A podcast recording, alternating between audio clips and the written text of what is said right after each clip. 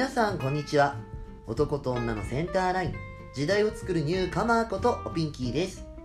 さあ今日も始まりました。おかまのおブスラジオ。皆さん今日はどんな一日をお過ごし？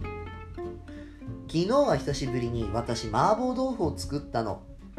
まあ昔はよくおか麻婆って言って自分のお店で出してたんだけど今日は市販の麻婆の素に少し手を加えて作ったわ。すごく美味しかった。最近家に引きこもってばっかりだから自炊する時も楽しく作るのってとても大事なんだと思ったわ。さあ早速本日も今日もコーナーこのコーナーから行ってみましょう。今日の一日一ブス私がしているブス説法の中からこんな状態になっている時は素じゃない状態ブスな状態なので気をつけなさいをお届けしています。本日4月17日のブスはこちら。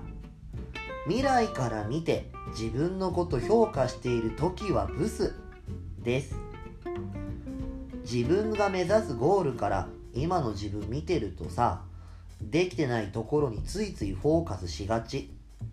でもできてないところにフォーカスして自分責めてたらそれはブスよ。できてないところはこれからの自分の伸びしろなの。未知の可能性ってやつよ。自分の可能性潰さずに自分のこと信じてあげましょう。精進なさい。ブス。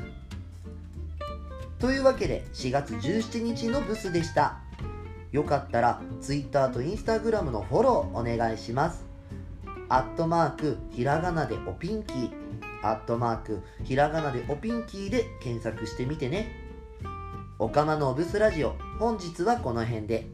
また明日お会いしましょう。ここまでのお相手はおピンキーでした。またねおつぴん。